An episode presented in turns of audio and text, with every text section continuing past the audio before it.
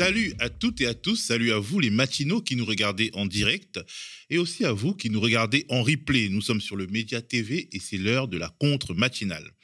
Nous sommes le 5 octobre 2021 et aujourd'hui, c'est journée de grève nationale dans les transports, dans l'éducation nationale et dans d'autres secteurs. La contestation de la réforme des retraites et le rejet de celle de l'assurance chômage sont au cœur de ce qu'on peut peut-être déjà considérer comme la rentrée sociale, la dernière avant l'élection présidentielle à venir parce que c'est dans notre ADN, parce que c'est dans l'ADN du média des luttes et de ceux qui luttent. Nous parlerons donc de cette journée, des revendications spécifiquement liées à l'assurance chômage et des autres. Nous écouterons aussi la chronique de Gémil, qui ce mardi nous parle de l'impunité et de l'hypocrisie en politique. Gémil est déjà dans le studio et il fait le mariole devant moi, mais vous ne le voyez pas. Et en dernière partie de matinée, vous pourrez écouter, regarder un échange que j'ai trouvé très stimulant avec Romaric Gaudin, journaliste à Mediapart. Romaric Gaudin estime que les thématiques économiques sont plus ou moins passées à la trappe dans l'atmosphère présidentielle 2022 en France, alors même que la crise sanitaire est passée par là et a ébranlé bien des certitudes. Pourquoi les hommes politiques de ce pays semblent-ils si alignés avec le grand patronat? La contre-matinale du média, épisode 7, c'est parti.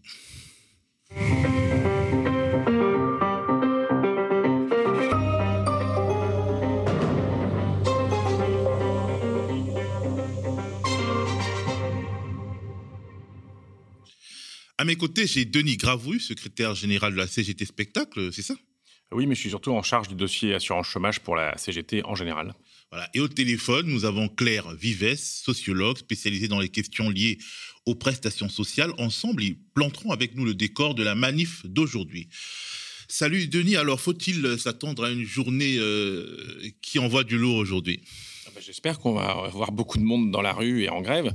Évidemment, c'est difficile pour euh, beaucoup de monde de, se mobiliser. Je pense par exemple aux précaires qui n'ont pas pu bosser pendant des mois et des mois, mais, euh, je crois qu'il y a besoin et qu'il cette journée, elle était enfin, elle était très attendue à cause de toutes les revendications sociales qui, ont été citées.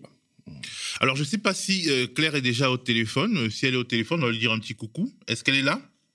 Bonjour, je suis là. Bonjour Claire et merci d'avoir accepté de répondre à nos questions malgré votre matinée euh, très occupée, malgré ta matinée très occupée parce que on, aime bien tutoyer ici aux médias, même si ça nous est souvent reproché en commentaire.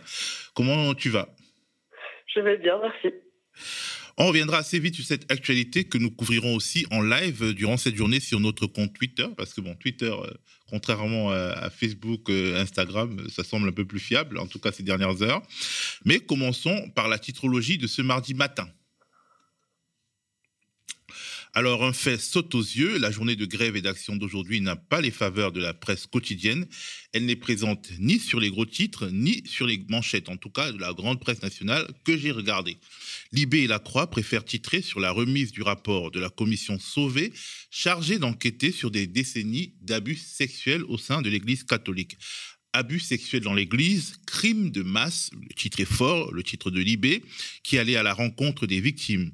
La Croix, de son côté, salue ce qu'elle appelle un travail de vérité. On se rappelle que l'institution ecclésiale a longtemps étouffé ces scandales et qu'elle veut rompre avec la tradition de l'omerta. Le Monde et l'UMA font leur une sur les fameux Pandora Papers, c'est-à-dire ce scandale gigantesque de dirigeants politiques, d'hommes d'affaires et autres very important personalities qui ont planqué des sommes astronomiques dans les paradis fiscaux et qui viennent encore une fois d'être pris euh, le doigt dans le pot de confiture. Après les Lux Leaks, les, euh, enfin toutes ces toutes ces leaks, leaks, leaks. Bon, on a les Pandora Papers, on a eu les Panama Papers. Pandora Papers, les paradis fiscaux mis à nu, titre Le Monde assez sobrement. Le Monde, partenaire français du consortium de journalistes d'investigation qui ont sorti cette affaire, consacre quatre pages très riches au sujet. On rappelle que selon les États qui ont partagé certaines de leurs données, le manque à gagner dû à la fraude fiscale s'élèverait à, écoute euh, Denis, 11 300 milliards de dollars. À ce niveau, on n'a plus aucune idée de ce que ça veut dire. Oui, 11 300 milliards, oui, c'est sûr que, par exemple, quand on nous parle de... On ne peut pas couvrir tout le monde avec l'assurance chômage, bah, c'est juste 40 milliards quoi, de, dépenses. Donc, il suffirait de les doubler et on n'est même pas à 11 300 milliards, c'est sûr et certain. Donc, on peut trouver euh, facilement, on l'a bien vu dans la période, pas mal de milliards, mais juste faut répartir les richesses autrement. L'argent magique existe dans les paradis fiscaux. C'est cette somme faramineuse, donc de 11 300 milliards de dollars, que l'humanité met en valeur à sa une, une une qui met en scène un énorme paquebot que l'humanité euh, appelle au paradis fiscal ce paquebot exhibe fièrement ce chiffre de 11, 300 milliards de dollars. Le paquebot semble s'enfoncer dans l'océan tellement il est lourd, à la manière de Leonardo DiCaprio euh, dans Titanic, un milliardaire à bord, enfin j'imagine que c'est un milliardaire, quelqu'un à bord de ce euh, euh, du paradis fiscal s'écrie Je suis le roi du monde, tandis qu'un smicard à bord d'un petit bateau de papier, si je comprends bien le dessin, regarde l'énorme bateau sombrer. Pandora Paper, Pandora Papers, La Grande Évasion, titre Luma. L'opinion, quotidien pro-business, consacre sa une à Evergrande, la faillite financière qui tétanise Pékin. Evergrande, le deuxième développeur immobilier de Chine dont l'effondrement pourrait avoir des conséquences sur le monde entier. On a déjà parlé ici. Pour en savoir plus, regardez cette matinale jusqu'à la fin, puisque j'en parlerai avec Romaric Godin, excellent journaliste économique en service à Mediapart. Le Figaro revient à la politique politicienne française, Macron et la droite face à la poussée de Zemmour. Le Figaro, donc le quotidien contrôlé par la famille Dassault, marchand d'armes et politiciens euh, de droite à leurs heures perdues, euh, de père en fils, dont le Figaro, qui a longtemps salarié et promu Éric Zemmour, indique que le polémiste d'extrême droite et 12 à 12 à 15% des intentions de vote dans un sondage qu'il a commandé en compagnie de LCI à l'Institut IFOP fiducial. Le Figaro se moque du petit théâtre antifasciste qui conteste Zemmour. Ce, semble leur passer complètement au-dessus euh, qu'un pétainiste soit en train de gagner la bataille culturelle, en tout cas une, part, dans partie de, de l'âme de la France, pour utiliser les grands mots. Le Figaro compare donc cette, euh, anti, ce petit théâtre antifasciste à, à ce qu'il appelle l'anti-trumpisme à front de taureau. Mediapart consacre un dossier à la crise ouverte entre Paris et Alger. Le quotidien en ligne fustige Macron l'inconséquent. Reporter, le quotidien de l'écologie en ligne, profite de l'actualité, c'est-à-dire une grosse réunion des associations pour le maintien de l'agriculture paysanne qui a eu lieu samedi dernier pour consacrer un long reportage à ces AMAP, bien vivante pour soutenir les paysans à contre-courant du modèle oppressant de la grande distribution. Et Bondi Blog consacre un article très intéressant un nouveau métier précaire qui se développe dans les quartiers populaires les raccordeurs de fibres optiques. Bien entendu, c'est un écosystème fait de plusieurs petites entreprises sous-traitantes et d'une flopée d'auto-entrepreneurs qui risquent chaque jour des gros accidents du travail et dont les revenus peuvent passer de 5 000 euros à rien du tout s'ils tombent malades. Bref, le principe euh, de l'auto-entrepreneuriat. Alors, euh, je me tourne vers toi, euh, Denis. Tu as vu les unes de la presse d'aujourd'hui. Est-ce qu'il y a quelque chose qui t'a marqué en particulier? Je, je, vais, je vais réagir sur la dernière dont tu as parlé, parce que les auto-entrepreneurs qui bossent pour la fibre, il faut, juste rajouter qu'ils bossent pour des très gros opérateurs. Ce sont des sous-traitants, sous-traitants, sous-traitants de Orange, SFR, Bouygues et autres. Donc c'est là aussi qu'il y a quelque chose qui de pourri dans le royaume du capitalisme, si on peut dire. C'est que on, parle bien de, de, de on parle pas d'une petite boîte d'un auto-entrepreneur qui s'est créé pour monter son petit business qu'il a inventé lui-même. Il est en train de. En fait, c'est de l'externalisation du, travail qui devrait être fait en interne d'une grosse entreprise et même d'un service public, puisque sur cette question-là de, la fibre, tout le monde devrait avoir accès à, Internet. On sait très bien qu'il y a des zones où c'est pas le cas et que, que, le marché fait que, quand il y a une distribution inégalitaire. Donc c'est un peu une concentration de, de ce que ce que c'est. Alors évidemment, quand on, si jamais l'entrepreneur il arrive à gagner quelques milliers d'euros par mois, euh, on ne va pas le considérer comme un précaire, mais en fait, la situation est très précaire. C'est tout ça qui y a en réalité, euh, bon, gagner, c'est-à-dire que euh, finalement, il y a un mensonge en fait sur ce que gagne un auto-entrepreneur, puisque en fait, c'est son super brut, si on peut dire, qui lui est fourni comme du net et, et, sans les, les, garanties justement, alors que c'est un métier très il difficile. du travail, il n'est pas salarié, donc il n'y a pas d'accident du travail, il n'y a pas de assurance chômage, mm, euh, sauf euh, c'est une exception pour quelques centaines de personnes, mais donc c'est tous les droits sociaux qui, disparaissent avec euh, ce, statut qui est très abusivement employé pour en fait des gens qui sont complètement liés en lien de subordination avec des donneurs d'ordre qui devraient être leur employeur. Ben justement, ça nous permet de parler en fait de l'enjeu donc de cette journée d'action et de grève interprofessionnelle, de, ce projet du gouvernement qui vise à, raboter l'assurance chômage. Ça, permettra peut-être aussi de nourrir l'armée des auto-entrepreneurs et finalement de, switcher un peu la tradition française et de revenir quasiment sur le code du travail, ce qui veut dire revenir sur euh, le SMIC aussi, parce que quand on, vous donne un salaire super net, euh, euh, super brut en net, il y a des gens qui aujourd'hui travaillent 14 heures par, par jour et n'ont même pas le SMIC horaire parce que ben voilà, ils sont auto-entrepreneurs. Alors, euh, je ne sais pas hum, si Claire euh, est avec nous. Bonjour Claire. Enfin, rebonjour Claire. Bonjour, je suis là. Alors, donc, euh, avant de, de, nous lancer dans l'actualité, nous aimerions avoir une sorte d'historique de tout ce mouvement qui consiste à, à disons, à, à diminuer les droits euh, des, euh, des, des, personnes qui bénéficient de l'assurance chômage.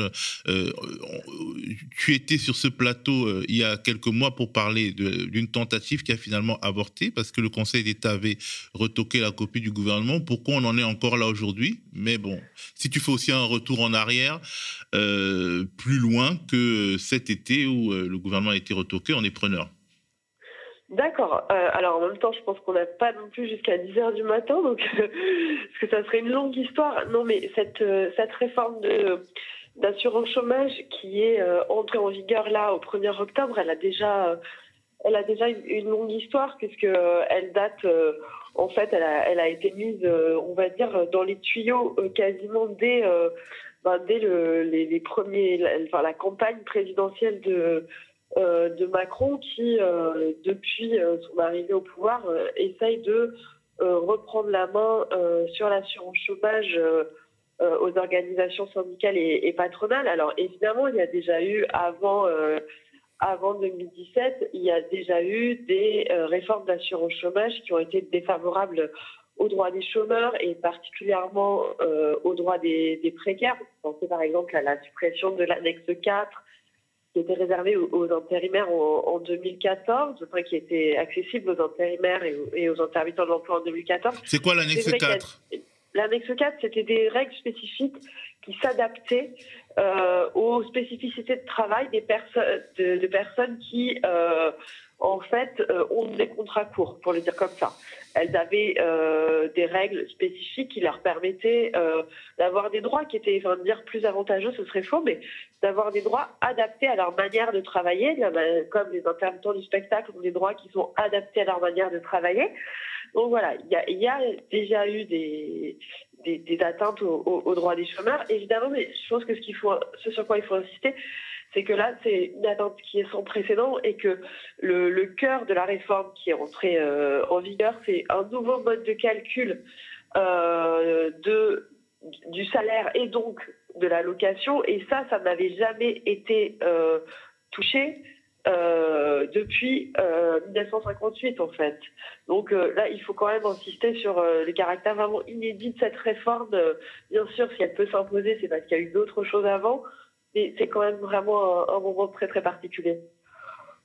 Et donc, euh, qu'est-ce qui change pratiquement? C'est-à-dire, euh, en quoi ce nouveau mode de calcul est défavorable aux travailleurs, aux travailleurs au chômage. euh, il, il, faut, voilà, ce qui change, c'est le fait que avant, avant le 1er octobre, pour calculer votre allocation, on calculait vos salaires, on additionnait tous vos salaires euh, sur euh, une période dite de référence et on le divisait par le nombre de jours travaillés. Avec la réforme, on additionne toujours les salaires, sauf qu'on le divise par le nombre de jours de la période. C'est-à-dire qu'on compte les jours où vous avez travaillé euh, et aussi les jours où vous avez été au chômage. Donc, on, mécaniquement, ça fait baisser votre ça fait baisser votre salaire de référence. Et comme l'allocation, elle est calculée à partir de ce revenu, euh, mécaniquement, ça va faire baisser votre, votre allocation. Et euh, il, faut bien avoir en tête que toute personne qui, dans sa période de référence, a été au chômage, va avoir son allocation qui baisse. Donc là, euh, la réforme, elle rentre en vigueur au 1er octobre et pour le faire simplement, la période de, de référence, c'est les 24 mois qui précèdent votre inscription à Pôle emploi. Donc, c'est exactement euh, là toute la période de la crise sanitaire. Donc, qu'est-ce qui va se passer? Parce que à des moments pendant la, crise sanitaire, vous n'avez pas travaillé parce que y avait les restaurants étaient fermés, il y avait l'économie qui voilà. Et eh ben en fait, demain, qu'on va calculer votre allocation, vous allez être pénalisé parce que vous avez, en fait, vous allez être pénalisé parce que vous avez été au chômage. Donc, c'est dès cette fin du mois que les, euh, les conséquences vont tomber, euh, que les allocations vont être impactées? Oui, pour, pour les personnes qui, qui, qui vont s'inscrire euh, depuis le 1er octobre, on va calculer leur, on va calculer leurs droits comme ça se passait avant, sauf que c'est le nouveau mode de calcul qui entre en vigueur et on va, on va dès, dès, dès le fin octobre, des personnes vont vont voir leur allocation diminuer. Et c'est d'ailleurs pour ça que euh, Pôle emploi a prévu, sentant que euh, les réactions allaient être, euh, allaient être très, très dures et très violentes, parce que la réforme est extrêmement violente, Pôle emploi, la réponse de Pôle emploi, ça a été d'équiper en bracelet de sécurité une partie des agents, parce qu'ils anticipent déjà beaucoup de violence, violence au guichet. Les violences de, personnes euh, désespérées, il hein, faut dire les mots tels qu'ils sont. Euh, euh, Claire, alors j'aimerais comprendre quelle été la magouille qui a consisté finalement à remettre sur le tapis une loi retoquée par le Conseil d'État en passant par le décret? Alors, la magouille, ça consiste effectivement, donc c'est une, réforme qui a une longue histoire. la première version des décrets, c'est juillet 2019. Euh, là, euh, il y avait eu une. Bon, après, il y, a, eu la combinaison de deux, euh, choses. C'est la pandémie et aussi le qui a, qui, a, reculé à plusieurs reprises l'entrée en application, et aussi un premier recours devant le Conseil d'État où le Conseil d'État avait retoqué une première version de la réforme. Le gouvernement en a fait une deuxième. cette deuxième version de la réforme a elle aussi été suspendue euh, qui devait entrer en vigueur au 1er juillet donc 2021 a elle aussi euh, été euh, suspendue. Et là, le gouvernement a, publié une, autre, une, autre version du, décret, mais qui est très peu, très peu différente, hein. le, le 30 septembre pour une application au 1er octobre. Mais je laisse sans doute Denis expliquer euh, ce qu'ont prévu les organisations syndicales de, salariés euh, pour, la, pour la suite. Il est plus compétent que moi là-dessus. Merci Claire, euh, on va te laisser continuer ta journée et, donc on va, je vais me retourner vers Denis. Denis, alors en gros, c'est une attaque inédite sur les droits des, des, travailleurs au chômage parce que les chômeurs sont les travailleurs. Quelle est votre perception euh, euh, à la CGT et quelle est, euh, disons, votre perception particulièrement de la manière dont cette réforme s'impose, c'est-à-dire techniquement une sorte de décret qui prend de court les organisations syndicales? C'est ce qu'on appelle un passage en force, pour dire les choses clairement, et pour compléter ce que vient de dire Claire. Euh, on avait déjà euh, saisi, euh, quand je dis on, plusieurs organisations syndicales dont la CGT avait déjà fait annuler une partie de la réforme en novembre 2020, donc celle qui était, comme elle a décrit, rentrée en, vigueur par un décret de juillet 2019. Le décret, c'est logique, puisque la loi l'a prévu avant, la loi de 2018, donc tout est taillé sur mesure, le, processus est lancé. Ça a été retardé effectivement par le Covid et par ses recours. Donc là, on, avait, on a fait une...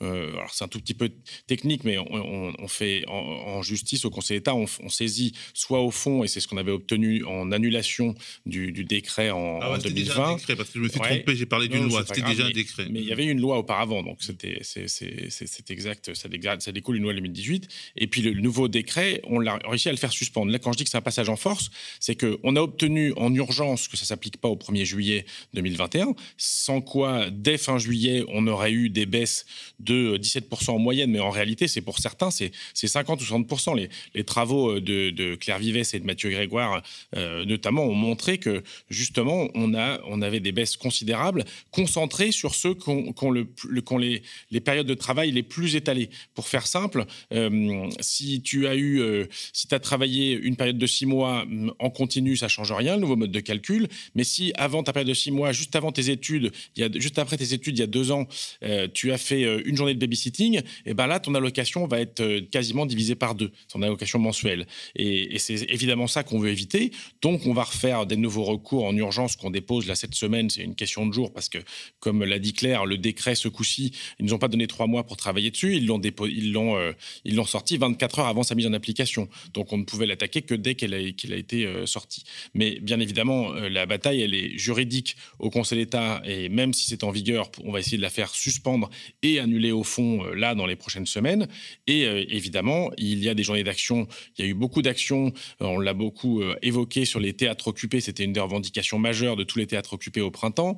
C'est une revendication qui s'est exprimée avec différentes occupations encore la semaine dernière, ponctuelles dans différents locaux de Pôle emploi en, France. et on continue évidemment les actions. Et aujourd'hui, on va se rendre visible dans les manifestations parce que c'est un, une des réformes majeures que le gouvernement tente de passer. Sans doute parce que Macron n'a pour l'instant pas réussi à faire passer sa réforme des retraites. Alors il faut absolument, pour l'international libéral, qu'il en passe une, c'est euh, saquer les droits des chômeurs, ce qui est complètement absurde, injuste, inefficace et basé sur des mensonges en plus.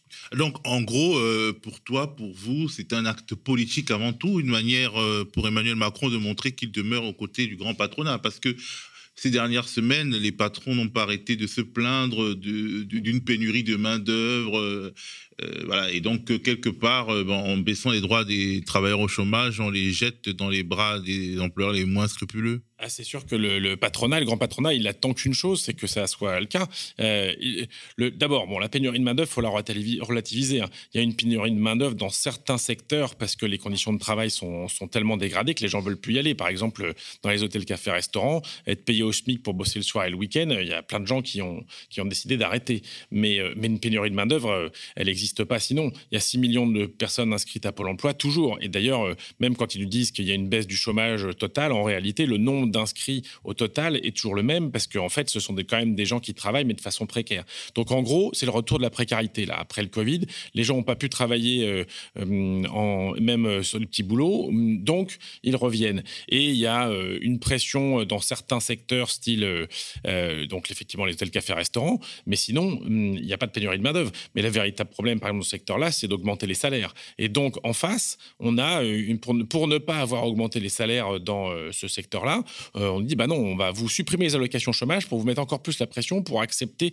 n'importe quelle condition de travail. Effectivement, il y a une articulation avec ça. Et puis, il y a une espèce de.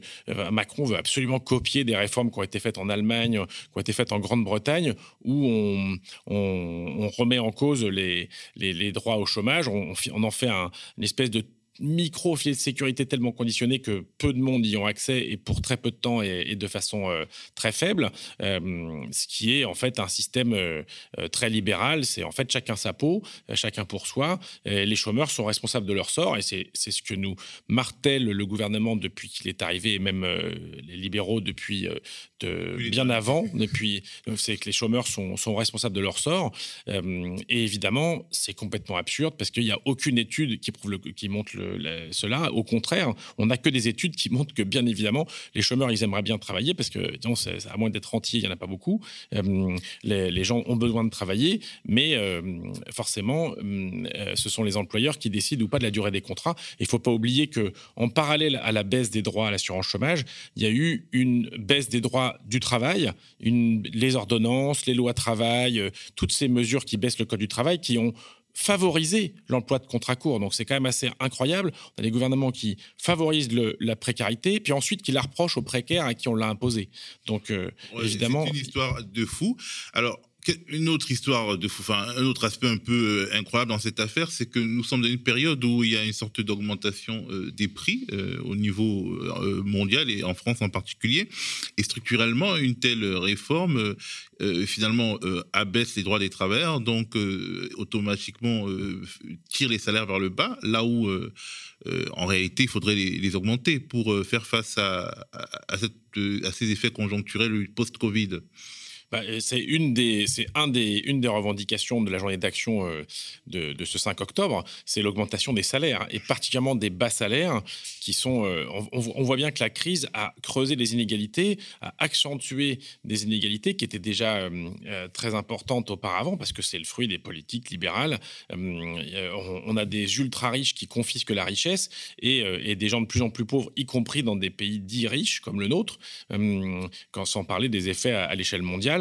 Euh, donc, euh, effectivement, bah, c'est toute une, une, comment dire, une, entorse, enfin, une, accroissement de, des inégalités de répartition des richesses, euh, parce que ça se traduit bah, par le fait qu'on n'a pas accès au travail, qu'on a des, des CDD de plus en plus courts, et par ailleurs, tout le salaire socialisé, notamment l'assurance chômage, est remis en cause. L'ensemble des droits sociaux, on s'attaque aux retraites, on s'attaque, pour l'instant, ils ne sont pas encore arrivés, mais on s'attaque à l'assurance chômage et on espère bien euh, arriver à les en empêcher. Parce que, par ailleurs, ce qu'il faut dire, c'est que cette euh, réforme, elle est basée sur une série de mensonges, soi-disant tout va mieux, soi-disant tous les, euh, les chômeurs, ben, on va leur couper leur vivre. Ils nous ont quand même dit au Conseil d'État, le gouvernement, que l'objectif du gouvernement, en baissant les droits des chômeurs, c'était de les pousser à mieux négocier des CDI avec leurs employeurs. C'est absurde. Je, mais je vous jure que c'est ce qu'a dit le représentant du gouvernement devant la juge au Conseil d'État. Évidemment, tout le monde dans cette assemblée très sérieuse a ri, tellement c'était énorme. Tellement c'était énorme et tellement c'est totalement le contraire qui se passe. Et, euh, j'espère bien que l'erreur manifeste d'appréciation, pour faire un tout petit peu de droit, euh, qui a justifié la, suspension, elle, elle va euh, toujours être, elle va être à nouveau jugée puisque par ailleurs le, gouvernement ne respecte même pas la décision du Conseil d'État. Il aurait dû attendre une décision au fond et il passe, il, il passe son décret quand même. On n'a jamais vu ça. Alors, il est 7h31, nous sommes le 5 octobre 2021. Ceux qui veulent se, manifester, enfin manifester aujourd'hui, ceux qui veulent se mobiliser, qu'est-ce qu'ils font à Paris? Qu'est-ce qu'ils font dans les régions? Bah, à Paris, le, rendez-vous est à 14h, place de la République. Après euh, un gros bras de fer avec la préfecture, il y a un parcours qui va vers Chaussin-Dantin-Lafayette. Et évidemment, euh, on vous invite à regarder les, cartes de France, notamment sur le site de la CGT, pour avoir tous les rendez-vous dans les différentes régions, dans les différentes villes. On espère bien qu'on sera très nombreux dans de nombreuses manifestations et, euh, très unitaires, puisque c'est l'appel d'une intersyndicale assez large. Intersyndicale qui comporte? Alors, qui comporte CGT, FO, Solidaire, FSU, et les organisations de jeunesse, UNEF, UNEL, et évidemment à différents endroits euh, localement. Il y a d'autres syndicats, euh, de la CGC par exemple, qui, qui s'y joignent. Évidemment, l'unité syndicale n'est pas encore totale, mais en tout cas, elle l'est sur l'assurance chômage, puisque tous les syndicats dénoncent la réforme d'assurance chômage. Merci à, toi, Denis. Merci à, Claire Vives qui est déjà euh, repartie, euh, qui a quitté son téléphone. Euh, c'est un sujet important. il est peut-être peu médiatisé et on a un peu peur que la rue soit un peu amorphe après ben, justement toute cette période de désocialisation liée au Covid et à la pas à l'absence, mais à la faiblesse des manifestations, aussi à la répression des manifestations que, auxquelles, on a assisté. Je pense qu'on va se réveiller. Mm. On espère bien. Merci à vous. Alors, le sujet qui suit, c'est une histoire de fou peu relayée, elle aussi, des journalistes qui ont été littéralement agressés dans les locaux du Rassemblement national à Calais, où ils tentaient de faire leur travail. J'essaye de joindre Martin Roche, l'un d'entre eux, qui nous racontera leur mésaventure, qui euh, nous en dit long quand même sur le climat actuel. Bonjour Martin. Oui, bonjour. Alors, euh, est-ce que tu peux te présenter déjà? Martin Roche, tu es journaliste euh, Donc, je m'appelle Martin Roche, donc je suis journaliste indépendant, je suis étudiant journaliste en alternance à West France. Donc, voilà. Et donc, tu es allé à Calais le week-end dernier, c'était samedi, je crois? C'était, on y a passé le week-end, donc euh, pour remettre un peu les choses dans leur contexte, euh, nous étions montés euh, sur Calais avec Newen le prêtre, donc un camarade de l'école, pour réaliser un sujet sur l'évacuation des camps de migrants qui ont eu lieu mardi. Donc notre objectif, c'était de montrer l'après-évacuation des lieux de vie. Et alors, qu'est-ce qui s'est passé? Comment ça se passe? Comment vous, êtes, vous en êtes arrivé au siège du Rassemblement national et au siège local du Rassemblement national et à cette agression euh, de militants euh, de ce parti après la réalisation de notre sujet, on a été informé de la venue de Jordan Bardella sur Calais. Donc on a décidé, en tant que journaliste, de couvrir l'événement de façon indépendante. Donc pour décrire un peu la scène que nous avons vécue, il y avait d'un côté des militants RN qui se sont mobilisés en face du... Euh, des opposants pardon, RN qui se sont mobilisés en face du local du parti. donc pour exprimer leur désaccord. Donc il y avait des percussions, En face, les militants à Rennes sont descendus sur le trottoir, donc pour danser, pour lancer des railleries. Donc nous, on a fait le choix de couvrir l'événement donc de façon paritaire en filmant donc les deux côtés. Ensuite, pour suivre donc la conférence de presse de Jordan Bardella, donc nous avons renseigné le nom et nous sommes rentrés dans les locaux du RN où nous nous sommes entretenus avec des militants. C'est par la suite que c'est devenu plus compliqué. Il y a une militante RN extravagante lors de notre arrivée qui, euh, donc pour décrire un peu la scène, c'était une personne qui répondait énormément, qui provoquait énormément, qui dansait face euh, aux opposants au RN qui est venu nous voir à l'intérieur des locaux pour nous demander donc de supprimer les vidéos, donc avec virulence. Euh, donc c'est un acte que la déontologie de notre profession nous a poussé à refuser. Bien sûr. On a quand même, enfin on a tout de même euh, accepté de flouter son visage en cas de diffusion ou de ne pas diffuser la vidéo si c'était une vidéo où elle apparaissait, enfin où on voyait qu'elle. Elle nous a répondu Je n'ai pas envie d'être filmée devant les locaux du Rassemblement national. Ça va me porter préjudice pour mon travail. Si vous ne supprimez pas, je casse votre matériel. Donc, euh, des propos choquants. Euh, plusieurs personnes donc se sont rassemblées autour de nous pour la soutenir, pour nous dire euh, supprimer la vidéo et tout se passera bien. La plaignante, elle a mis sa menace à exécution. Elle a tenté d'arracher la caméra des mains de Mewen pour la casser. Et des hommes de la sécurité sont intervenus. Donc euh, on nous a réclamé la carte de presse. Personnellement, je ne la possède pas. Ça fait moins de trois mois que je suis dans la profession. Et de toute façon, la carte de presse n'est pas obligatoire pour exercer le métier de journaliste en France. On a été expulsé des locaux, donc avec euh, virulence. Donc on a fait le choix d'attendre l'arrivée de Jordan Bardella et de l'élu local Marc de Florian devant les locaux pour justement les questionner sur ce qui venait de se passer. Quatre hommes sont alors descendus euh, pour nous dire de dégager d'ici. Donc on leur a rappelé qu'on était sur la voie publique, qu'on avait le droit d'être là. On a été informé de la tenue d'une conférence de presse avant la prise de parole dans les locaux du Rassemblement national, au commissariat de Calais. Donc nous y sommes allés pour en parler aux deux élus et dirigeants du Rassemblement national, qui nous ont précisé que c'était des actes isolés, qui ne cautionnaient pas ce genre d'action, que c'était pas le genre de la maison et que les concernés seront encadrés. Ils ont présenté leurs excuses. On a laissé un numéro et dans la soirée, on a été recontacté par euh, le directeur de la communication du Rassemblement national qui nous a demandé d'envoyer les rushs vidéo pour identifier la personne, pour que cette personne soit euh, ben, viré du parti entre guillemets. Ce, nous avons refusé car ce n'était pas l'acte d'une personne mais d'un groupe de personnes mmh. et n'était pas identifiable sur les vidéos et on voulait pas que le Rassemblement national se dédouane derrière tout ça. Ok, ben merci euh, Martin. Euh, aujourd'hui, euh, vous en êtes où? Est-ce que finalement vous avez utilisé les, bah, les, les, les, rushs, les, les, images que vous avez prises est-ce que vous comptez les utiliser on n'a pas utilisé ces, vidéos. On a hésité à porter plainte. On ne sait pas vraiment. On a reçu énormément de soutien, notamment sur les réseaux sociaux, des syndicats, de particuliers, de journalistes. On hésite encore à porter plainte. On ne sait pas trop pour l'instant. Bah, courage à vous. Hein. Ce sont les journalistes de terrain comme vous qui nous rapportent des images qui nous permettent de bien informer euh, euh, les Français, de bien informer le public. Euh, courage à vous et on est ensemble, comme on dit. Merci beaucoup. Alors, je retourne sur euh, le plateau avec Gémil. Gémil, c'est le moment de ta chronique. Oui, bon, bah déjà, juste euh, ce que je, vais réagir un petit peu à ce que j'entends là, juste euh, soutien à eux, effectivement, tu as raison de dire ça. Et bonjour à toutes, bonjour à toi, Théophile, ça va? Bonjour au micro, à oui, bonjour. C'est vrai, au nouveau micro qu'on chérit. Dans le chat, les gens se rendent compte qu'on a des nouveaux micros. Eh, tu vois, l'argent, ça sert à quelque chose aussi, matériellement, et le travail, ça se, ça se fait mieux. Alors, j'espère que tu vas bien, Théophile, ce matin. Oui, ça va. Euh, j'ai pas beaucoup dormi, mais enfin, ça va devenir une blague récurrente sur ce plateau.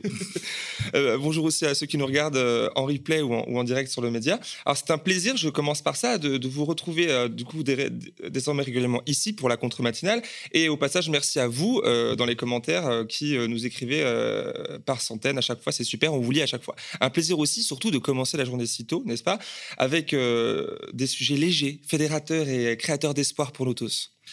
Euh, d'accord. Quel est donc le thème de ta chronique ce matin, Gémile? Ce thème fédérateur et plein d'espoir? Impunité et hypocrisie en politique. Ok. Autant de dire qu'on peut tenir des heures avec ce sujet.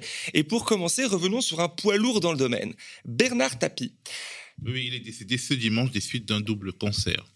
Oui, c'est vrai que euh, ça a été longtemps de coutume hein, de laver de toutes ses parts d'ombre et de ses affaires un homme une fois mort, mais je crois qu'on a suffisamment avancé et grandi pour faire la part des choses. Alors voyons ensemble euh, les dernières unes sur ce sujet. Le Monde parle d'un homme aux mille vies multipliant les expériences heureuses et malheureuses. Bon, bof, une légende, un grand monsieur, un géant dans la Provence, peu surprenant. Sud-Ouest titre Les chaînes de télé changent leur programme pour lui rendre hommage. En même temps, il a toujours été un bon client médiatique. Les Marseillais regrettent leur boss, leur idole, leur dieu dans le Parisien. Ah oui, quand même. Et son avocat dit sur France Info il a lutté jusqu'au bout de ses forces pour être présent, être vivant à son procès en appel le 6 octobre. Un symptôme. Un symptôme, oui.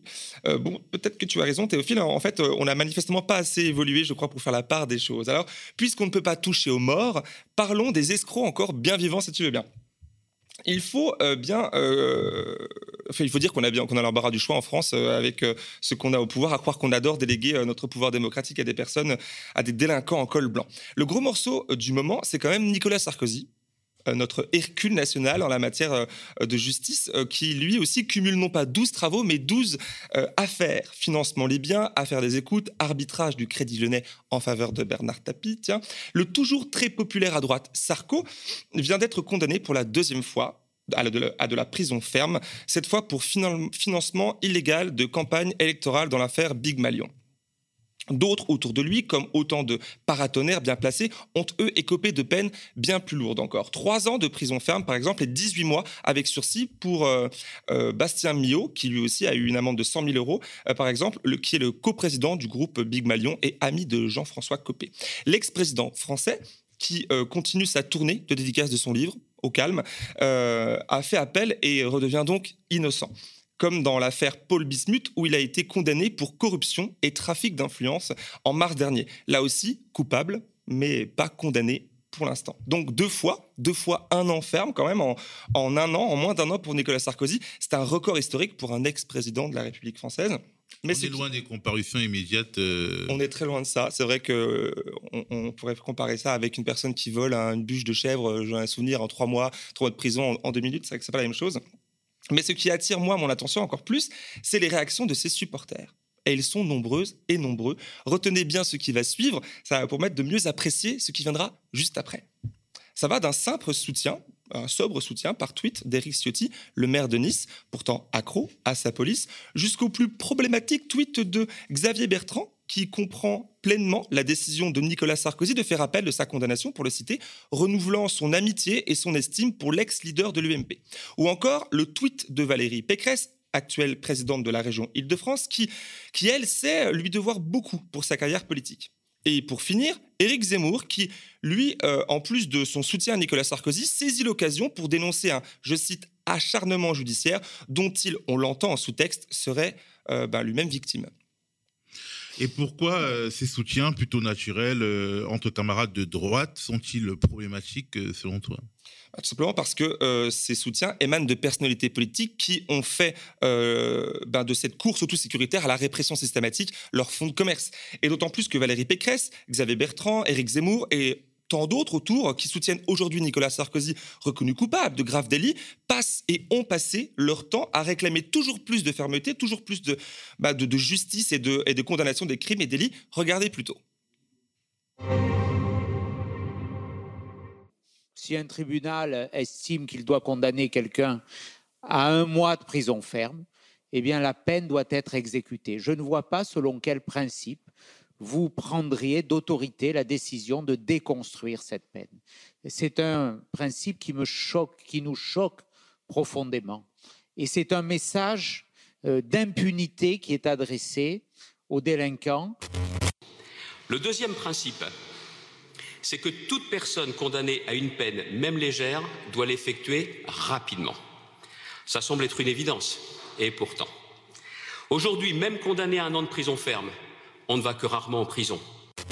Ce qui est important dans une sanction, c'est pas tant sa sévérité, il faut évidemment qu'elle soit sévère, mais c'est pas tant sa sévérité que sa certitude. Il faut être certain que si on, on commet une infraction, on sera puni vite. Donc, comparution immédiate, impunité zéro. Et par ailleurs, on a un vrai problème, c'est qu'on n'incarcère plus dans notre pays, on n'emprisonne plus. Quand vous êtes condamné euh, à jusqu'à un an de prison ferme, vous n'allez pas en prison. Il faut revenir sur cette loi qui aménage les peines.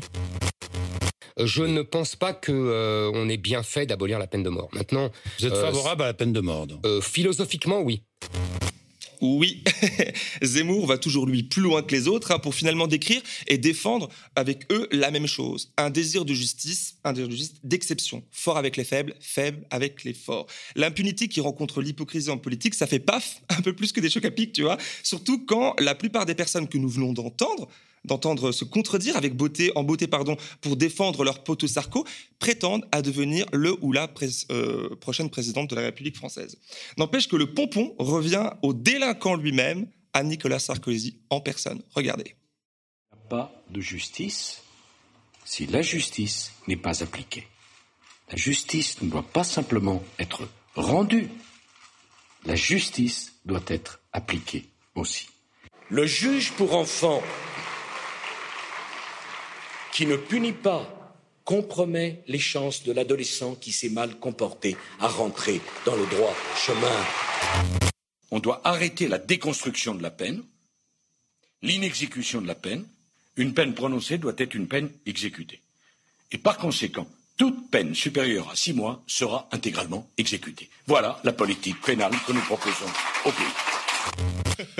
Bah, en fait, c'est vraiment. Euh, Faut pas rire, mais on a du mal quand même. Hein. Reconnaissons quand même à Sarkozy, Ciotti, euh, Pécresse, Bertrand Zemmour et bien d'autres, trop d'autres en fait, des talents prodigieux en contorsionnisme. Alors, soyons sérieux deux minutes en disant qu'ici, il s'agit d'une chose vieille, une vieille chose, poussiéreuse et injuste, qui s'accroche à la rampe. La justice à plusieurs vitesses, selon si le prévenu est pauvre ou riche et puissant. Le cas Sarkozy, en fait, hein, pour citer lui parce que c'est quand même le plus éclatant et le plus récent, illustre à l'instar aussi du projet, euh, du procès d'Alexandre Benalla, qui poursuivi par pour pas moins de 12 infractions, dont violence volontaire en réunion, port d'armes de catégorie B ou encore faux et usage de faux, se voit attendre la délibération prévue le 5 euh, novembre prochain où il risque, quelques mois de prison avec sursis et 500 euros d'amende seulement, j'ai envie de dire.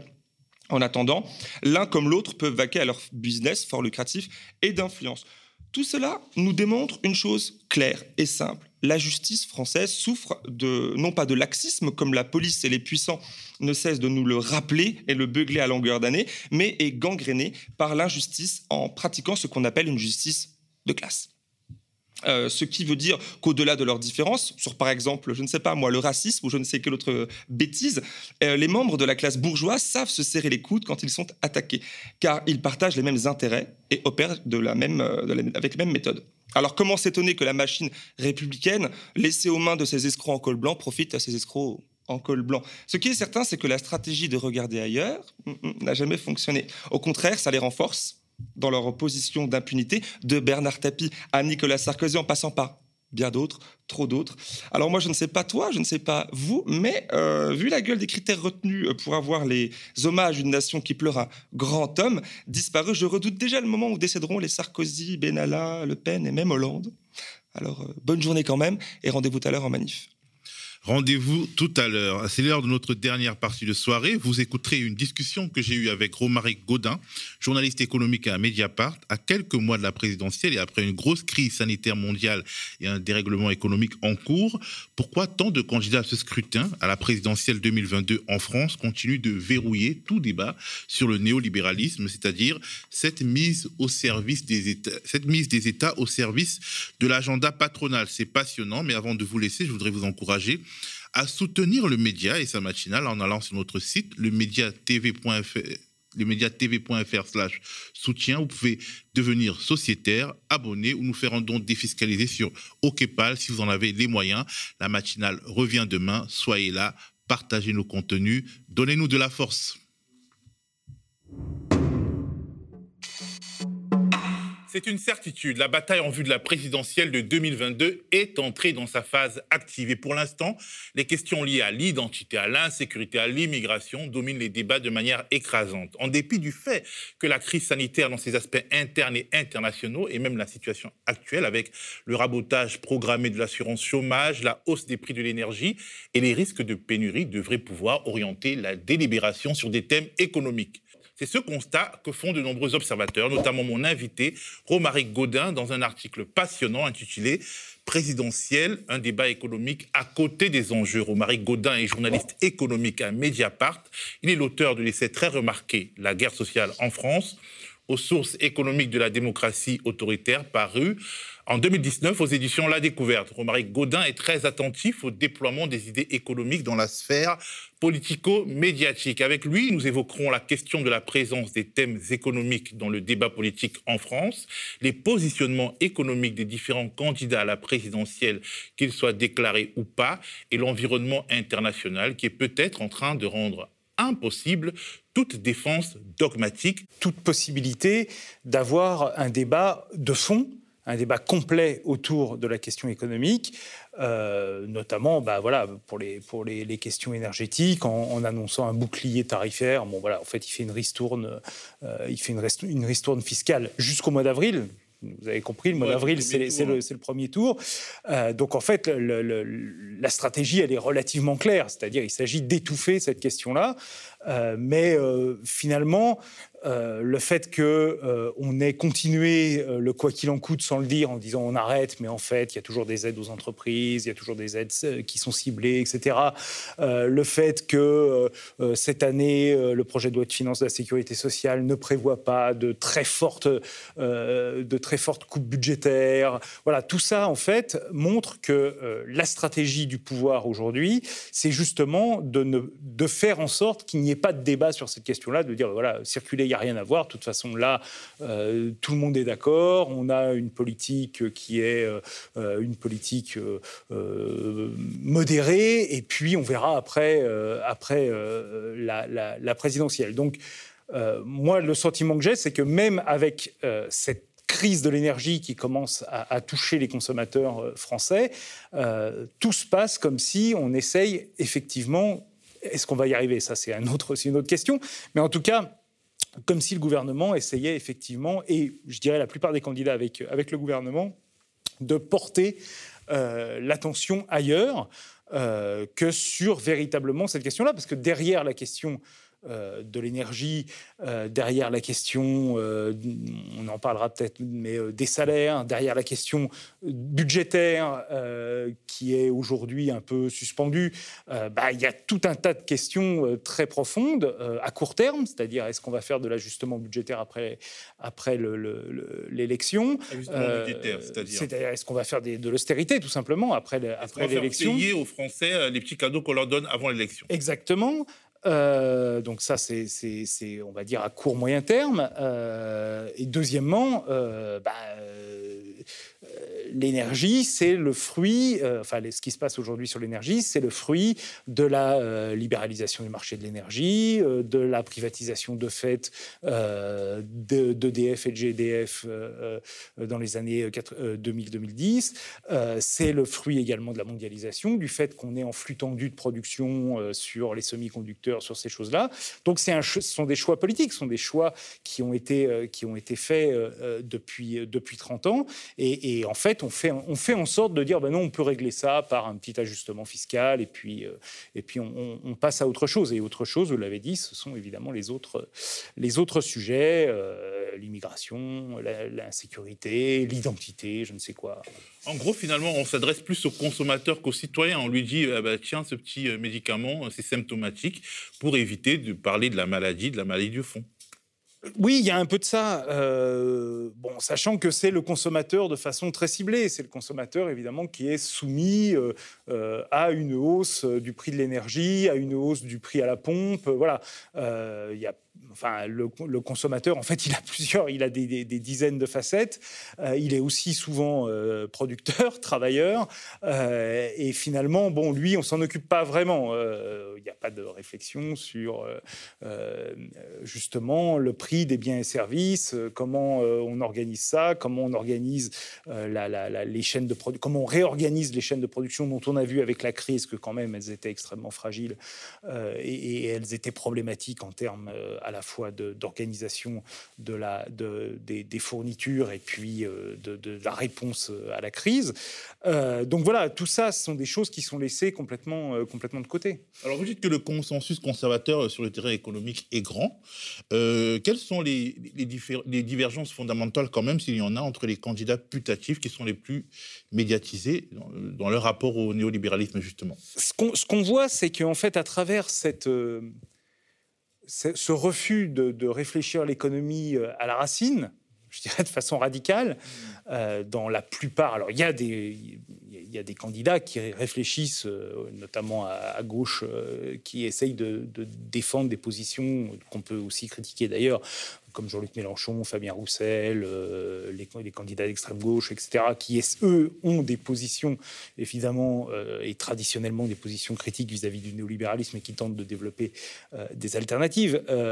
mais je dirais entre Yannick Jadot et, Marine Le Pen, sans mélanger Yannick Jadot et Marine Le Pen, mais entre dans ce grand disons, dans ce grand ensemble de candidats, euh, on a quand même, grosso modo, un consensus général sur la façon dont fonctionne l'économie c'est-à-dire euh, euh, une prédominance du secteur privé, euh, une prédominance des ajustements par le marché, c'est-à-dire que bah, voilà, l'offre et la demande doivent déterminer grosso modo voilà. Alors l'État doit être là pour diriger les choses, mais grosso modo on n'est pas sur une remise en cause des grands fondements de, du néolibéralisme, qui est de donner en fait la priorité à la rentabilité du capital, y compris d'ailleurs dans l'action de l'État. Ça c'est quelque chose qui est souvent euh, oublié. Euh. En gros, c'est quoi la priorité, euh, ce concept qui a l'air intéressant, la priorité donnée au capital, au nantissement du capital, même dans l'action de l'État? Ben, En fait, l'idée, c'est que effectivement, quand vous avez un problème, la solution, c'est le profit. C'est-à-dire qu'en fait, les entreprises qui vont réaliser du profit vont réinvestir dans les emplois, dans la transition écologique, dans les, les, services à la personne. et donc, en fait, toute, tout, tout, problème trouve sa solution en fait dans la rentabilité du capital qui elle-même garantit ses investissements. Ce qui est complètement faux. De, on, Alors, peut le prouver que c'est faux. Bon, ça, on, peut, on pourra y revenir si vous voulez, mais on sait aujourd'hui que ça se passe autrement. D'abord parce que le capitalisme est, aujourd'hui financiarisé. Euh, ensuite parce que la rentabilité du capital, justement, elle est, euh, elle est sous pression en dehors de cette, euh, de cette financiarisation. parce qu'il y a une forme de management aujourd'hui qui est principalement actionnariale. Et donc, en fait, cette rentabilité du capital, plutôt que d'aller vers l'investissement, elle va aller plutôt vers les dividendes. Euh, donc, voilà.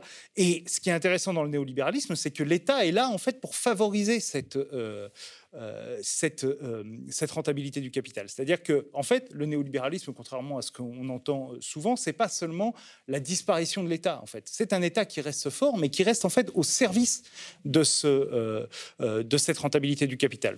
Un, exemple très concret qu'on a sous les yeux, c'est la réforme de l'assurance chômage. C'est-à-dire que la réforme de l'assurance chômage, c'est la, la première étape de la réforme de l'assurance chômage, c'est la suppression de la cotisation chômage des salariés en 2018. Euh, en disant ça va vous faire plus d'argent euh, sur votre net euh, chaque mois. Sauf qu'en en fait, à ce moment-là, il n'y a plus en fait de pouvoir pour les représentants de, des salariés au sein de l'assurance chômage parce qu'ils ne payent plus. donc on a de fait une forme de nationalisation en fait de l'assurance chômage. Et comme l'État est du côté du patronat, on se retrouve dans, un, dans une sorte de, de, de hold-up de l'assurance chômage par l'État pro-patronal et le patronat. Et donc à ce moment-là, on fait une réforme de l'assurance chômage qui fait quoi? Qui fait que effectivement, on va donner euh, aux entreprises de la main-d'œuvre, de préférence bon marché, puisqu'on va baisser en fait les, les allocations chômage, donc les gens vont être prêts à travailler pour moins cher. on va faire jouer mieux en fait l'ajustement de marché au sein du travail, comme il y a 6 millions et demi de chômeurs, eh bien effectivement on va faire une pression sur les salaires, et ça effectivement c'est quelque chose qui favorise la rentabilité des capitales. Et ça on va le faire au nom de l'emploi, en disant ah mais regardez il y a des emplois non pourvus, regardez si les entreprises arrivent à embaucher des gens moins chers, bah, ils vont créer plus d'emplois. On, va parler de la question euh, des emplois. Euh, Pardon, du coup, je suis sorti de votre euh, Alors, dans les... question initiale. J'aimerais qu'on parle un peu des nouveaux venus finalement sur la scène des présidentielles. on a parlé notamment de Yannick Jadot. Il y a eu le, débat, la primaire écolo, et en fait, vous en avez conclu que Yannick Jadot est un néolibéral comme les autres. Il y a quand même des spécificités. Oui, oui, bien sûr. Non, mais en réalité, euh, ce qui est intéressant, c'est que euh, on sent bien que selon les sensibilités, il y a des volontés euh, d'avancer sur certains sujets. Évidemment, pour Europe Écologie Les Verts, c'est d'avancer sur la, sur la question de la transition écologique. mais on avance sur la transition écologique via un système de croissance verte donc la croissance, il n'y a pas de secret en fait. La croissance, ce sont les entreprises qui la font, la croissance. C'est le secteur privé. Et le secteur privé, ne fonctionne que s'il est rentable, que s'il a une possibilité de faire du profit. Euh, et effectivement, il y a euh, un discours qui s'installe dans la majorité du, euh, paysage politique français, qui est de dire, ben, en fait, il faut soutenir les entreprises, leur rentabilité, pour qu'elles investissent et qu'elles trouvent des innovations qui vont nous permettre en fait de continuer à faire de la croissance euh, sans, abîmer la, nature. Alors, la nature de ces innovations, pour le moment, ça reste quand même le grand flou, parce qu'en fait, toutes les innovations qu'on a vues jusqu'ici, qui soi-disant étaient vertes, sont quand même en réalité des innovations qui déplacent les problèmes souvent, et notamment qui déplacent le problème euh, du, euh, du problème de la, du réchauffement vers le problème de la biodiversité, par exemple. L'essence verte, par exemple, hein, qui conduit à la, déforestation, qui a conduit, parce que maintenant on a un peu changé, mais qui a conduit à la déforestation euh, dans, en Amazonie, par exemple. donc, on voit bien que voilà, il y a une sorte de fuite en avant, mais c'est on est dans cette logique-là, c'est-à-dire que finalement, on se dit, bah, on va aller dans cette fuite en avant pour essayer de trouver la fameuse innovation, etc. On ne va pas la trouver, mais comme on crée des nouveaux problèmes, eh ben, on va faire des innovations pour résoudre les nouveaux problèmes qu'on crée d'une certaine façon. Donc on est toujours à la, poursuite, en fait, euh, de cette fameuse croissance verte, euh, mais en tout cas, ça fait fonctionner le, capitalisme dans sa variante néolibérale. Donc, moi, c'est un peu la question que je pose. Après, je, je, pense que quelqu'un comme... Euh, euh, enfin, je pense qu'il y a des, des, gens euh, parmi les Verts qui veulent rompre avec le néolibéralisme, qui se posent des questions, etc. Mais là... Mais ce n'est pas, Yannick Jadot. Peut-être pas, en tout cas. Mais, mais en tout cas, il y a quelque chose qui, qui moi, m'étonne, et c'était le point de vue de départ de, de mon article, c'est que on a eu une crise quand même assez unique avec euh, la crise sanitaire. Cette crise, elle a mis à jour un certain nombre euh, de problèmes. Elle a mis aussi à jour un certain nombre de solutions.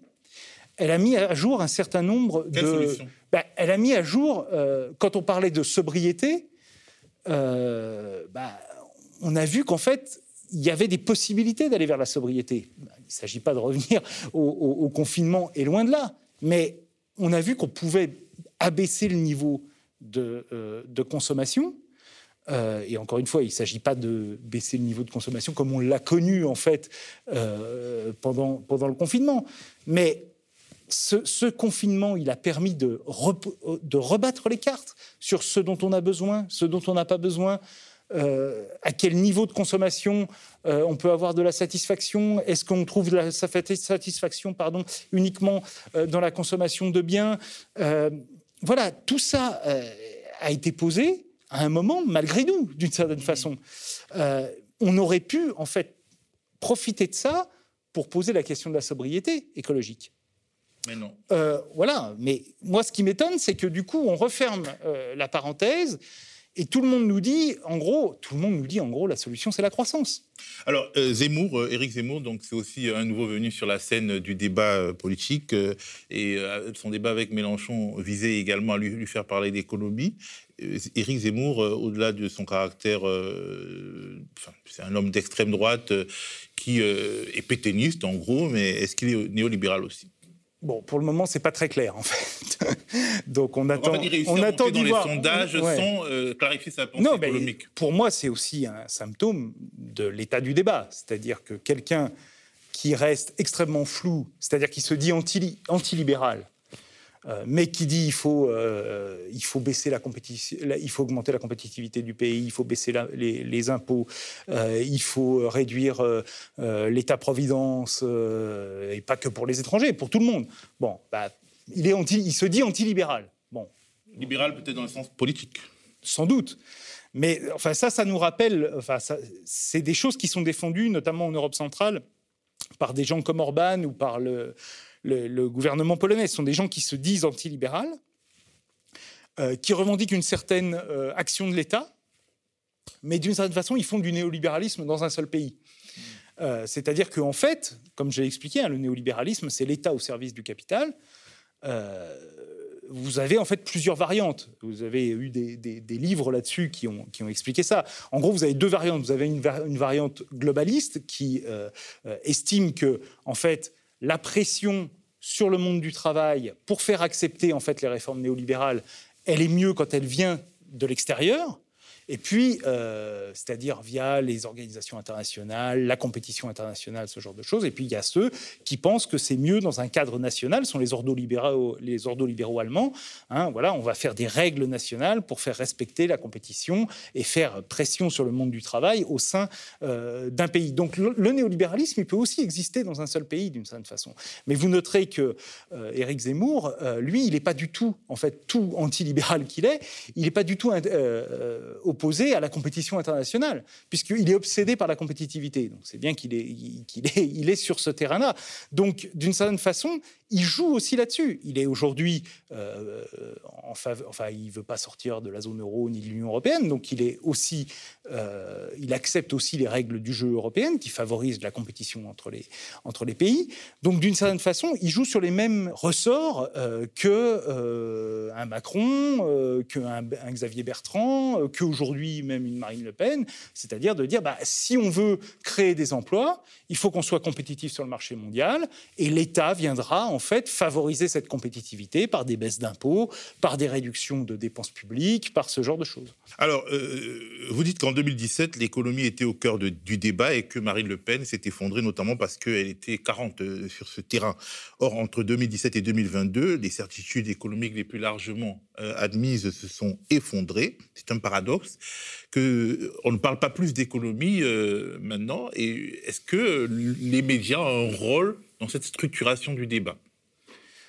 Oui, sans doute. Euh, en tout cas, ce qui est certain, c'est que c'est vraiment un, paradoxe euh, qui, moi, m'étonne. C'est-à-dire que euh, tout ce qui était, tout ce qui a structuré le débat en 2017 et tout ce qui a et je, reprends notamment les citations de, Macron dans son livre Révolution, c'est-à-dire euh, Macron dit ah mais la France ne, marche pas parce qu'en réalité elle n'est pas dans l'ordre du monde en fait, hein. elle, ne suit pas la marche du monde. La marche du monde c'est le néolibéralisme euh, triomphant. Aujourd'hui ça plus personne ne peut le dire en fait parce qu'en réalité c'est l'État-providence français qui a permis euh, qui a été renforcé et qui a permis en fait de traverser cette crise. sans s'effondrer euh, complètement. Ben oui, c'est-à-dire que si on avait, euh, si on avait eu un État réduit qui laisse les ajustements de marché se faire, bah, soit on aurait eu une crise sanitaire, voilà, soit on aurait effectivement fermé, mais on aurait eu un désastre économique. Donc de toute façon, ça ne répondait pas. Euh, on a vu, on le voit encore, les perturbations des chaînes de valeur internationales qui posent quand même problème sur justement cette mondialisation, sur la façon dont ça fonctionne, sur le flux tendu, euh, euh, sur la consommation de biens importés de façon débridée, de choses comme ça. Bon, en gros, ça pose quand même des problèmes qui sont pour moi des problèmes de fond sur la structure de l'économie, ce qu'on veut en faire, à quoi ça sert et comment on s'organise. Et à côté de ça, on a un débat où on nous dit ah mais le but c'est de continuer à avoir de la croissance et l'État est là pour soutenir la croissance. C'est-à-dire on revient comme avant.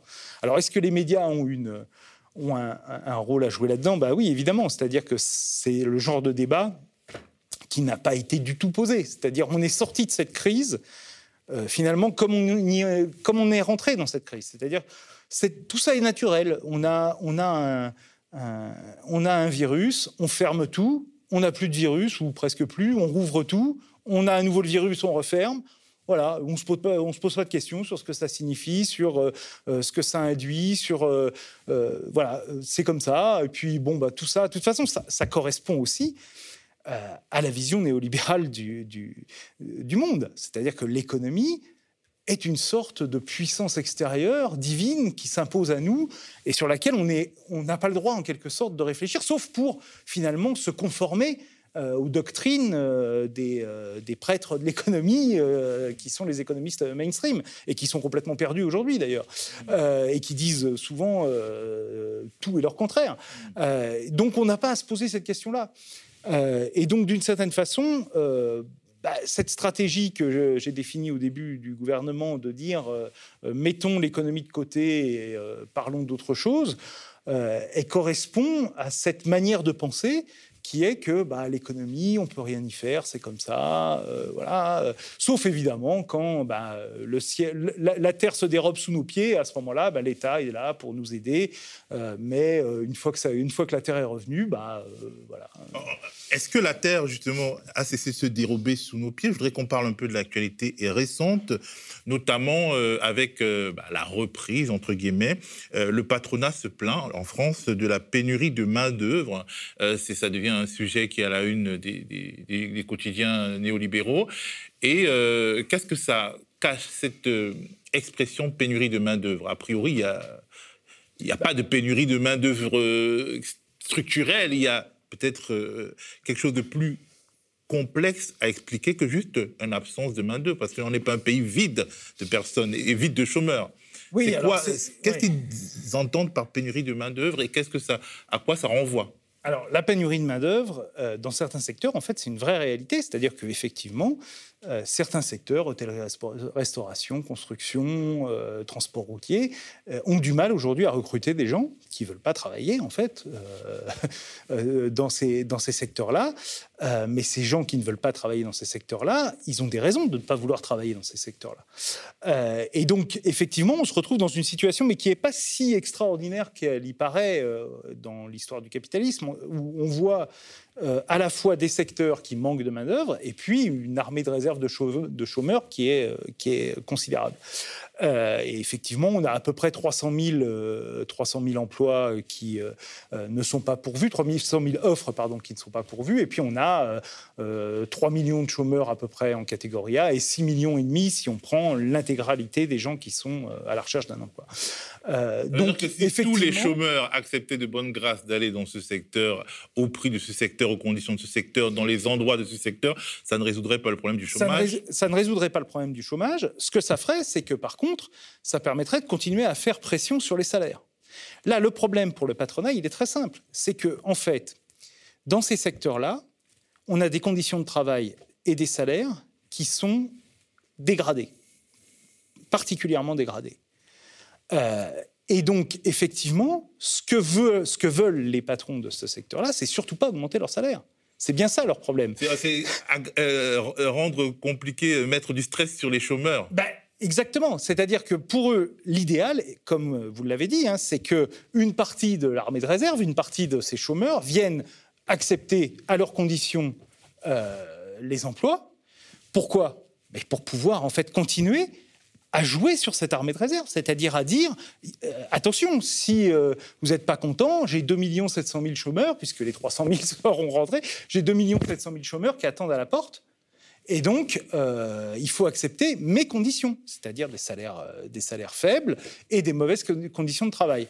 Donc, l'idée du point de vue du patronat, c'est de surtout pas, en fait, jouer sur euh, la rentabilité, la profitabilité. C'est ça leur enjeu à eux. C'est que, en fait, ce qu'ils veulent pas, c'est abaisser leur, leur, taux de profit parce qu'il faut payer euh, davantage les gens, parce qu'il faut investir dans les conditions de travail, parce que... Voilà. Donc, c'est un enjeu qui est assez, euh, disons, basique dans cette histoire, dans, les, dans, les, dans les mécanismes du, capitalisme. Là, c'est même pas du néolibéralisme, c'est du capitalisme de base.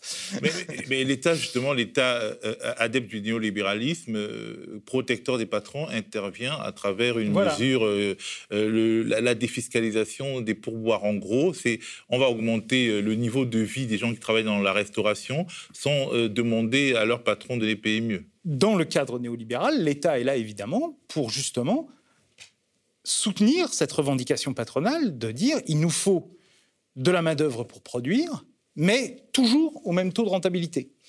Donc comment on fait? Alors on donne, moi j'appelle ça euh, des petits des, des, bonbons, quoi. C'est-à-dire cette histoire de pourboire qui est un peu ridicule parce que, en fait, de facto aujourd'hui, une grande partie des pourboires sont déjà défiscalisés. Euh, bon, alors là, c'est les, les, pourboires. Oui, bon, là, c'est les pourboires en carte bleue qui ne peuvent pas être euh, au noir, donc effectivement, qui vont être, bon, pourquoi pas. Enfin, c'est vraiment une mesure symbolique. Mais, mais c'est aussi euh, un peu symptomatique de l'époque, parce que même sur des, applications euh, des, de l'économie ubérisée, euh, il y a de plus en plus, on vous demande de, de, payer des pourboires, on vous incite à payer des pourboires, et en gros, Uber ou Deliveroo ne payent pas assez bien leurs travailleurs, qui sont même pas des salariés, mais toi, consommateur, si tu veux pas être un méchant, en fait, bah, il faut payer exactement des ça. C'est exactement ça. C'est-à-dire que derrière cette mesure symbolique, hein, la mesure en elle-même, elle est symbolique et pas vraiment en mesure de, régler le problème. Derrière cette mesure symbolique, il y a le fait effectivement que le consommateur doit payer le salaire du travailleur directement, non plus via le prix de vente du produit, mais directement. Euh, et effectivement, en faisant ça, en fait, on préserve tout ce qu'il y a à l'intérieur du prix du produit, et y compris le taux de profit euh, euh, du patron.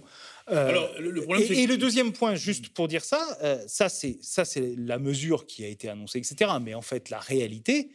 Et d'ailleurs, un représentant du MEDEF cette semaine a tweeté sur le sujet en disant vivement la réforme de l'assurance chômage.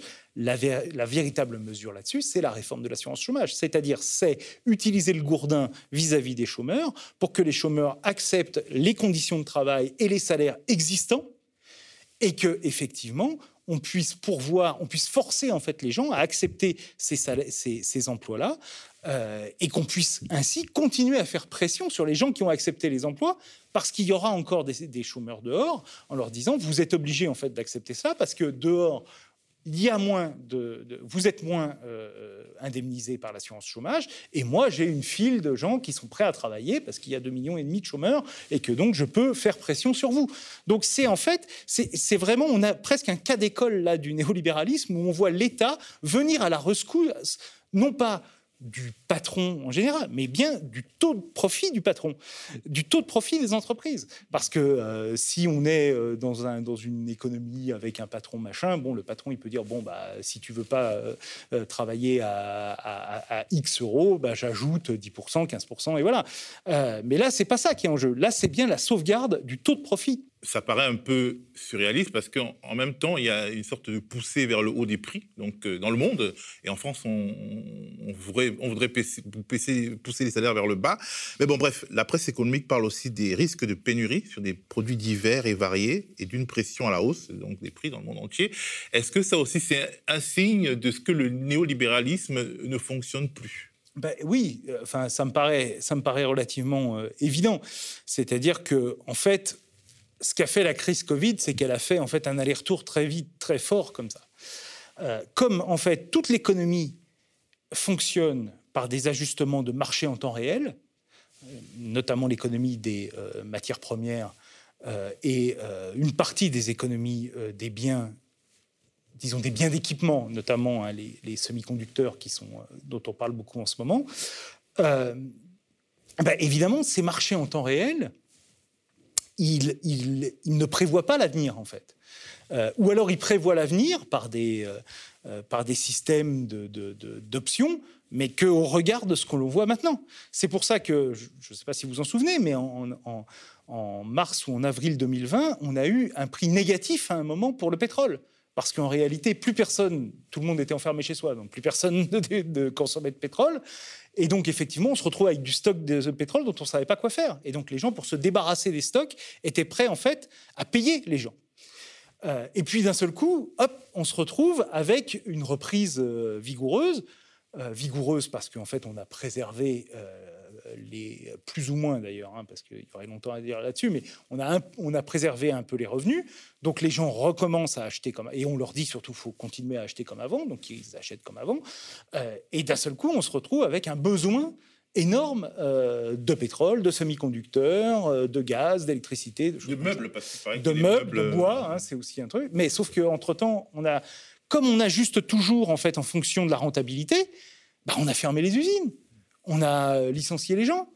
Euh, dans des pays comme la Russie, la Chine, euh, euh, la Malaisie, on licencie les gens quand ça va pas. Il faut préserver le, taux de profit. Donc, à partir de ce moment-là, on se retrouve avec bah, des usines vides qui doivent, qui doivent faire face à une augmentation de la, de, la demande qui est, qui est énorme. Donc, on ne sait pas faire face. Donc, il faut refaire des systèmes d'embauche, il faut réajuster l'offre à la demande. Ça prend du temps. Et ça, ça prend du temps. Et sauf que en fait, ben, nous, on a eu l'habitude depuis 40 ans. Euh, on claque dans les doigts et on a, euh, on demande et on nous et on nous sert. Sauf que on là, demande à la Chine, on demande euh, au Vietnam, on demande. Voilà. Et sauf que là, ben, on voit les limites des choses. C'est-à-dire qu'en fait, on est sur une économie à courte vue qui en fait s'ajuste non pas en fonction des besoins réels de l'économie, mais uniquement en fonction euh, de la rentabilité présente ou future. C'est pour ça qu'en fait, ce que nous dit cette crise aujourd'hui de la pénurie, c'est que la financiarisation de l'économie est incapable de nous prémunir, alors qu'elle a été faite pour ça. La financiarisation de l'économie, l'argument, c'était de dire ah mais comme ça, on se prémunit en fait pour l'avenir. On prend des options, on se couvre, euh, on a des options à trois mois, un an, six mois, donc on peut prévoir la demande à six mois, etc. Tout ça aujourd'hui s'effondre.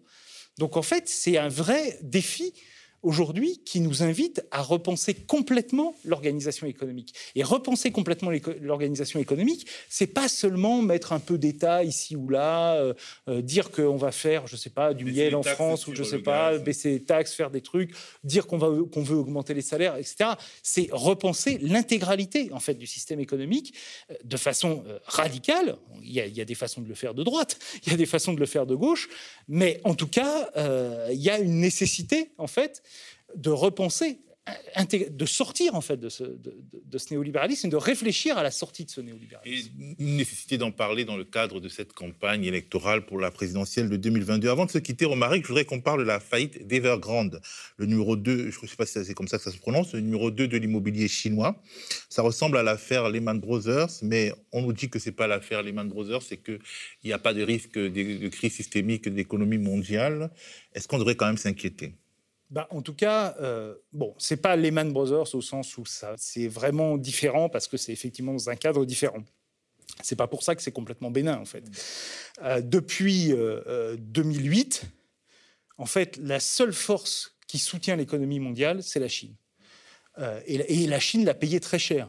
Elle l'a payé très cher en termes environnementaux, Hein, euh, la Chine a produit en, 10 ans autant de béton que les États-Unis en 150 ans. Donc le béton, c'est extrêmement polluant et, effectivement, euh, ça c'est le fruit en fait de la relance euh, de 2008-2009 en Chine, qui s'est fait avec l'immobilier en fait, qui s'est accompagné parce que la Chine étant ce qu'elle est, d'une politique de déplacement des populations vers les villes, et effectivement, ça, ça a soutenu en fait toute l'économie mondiale parce que effectivement, pour construire des maisons, pour construire des immeubles, il faut des biens d'équipement, il faut des voitures pour se rendre sur son lieu de travail, euh, il faut des choses, etc. Et donc effectivement, ça a, tiré en fait la demande de nos produits à nous euh, euh, en Europe et aux États-Unis.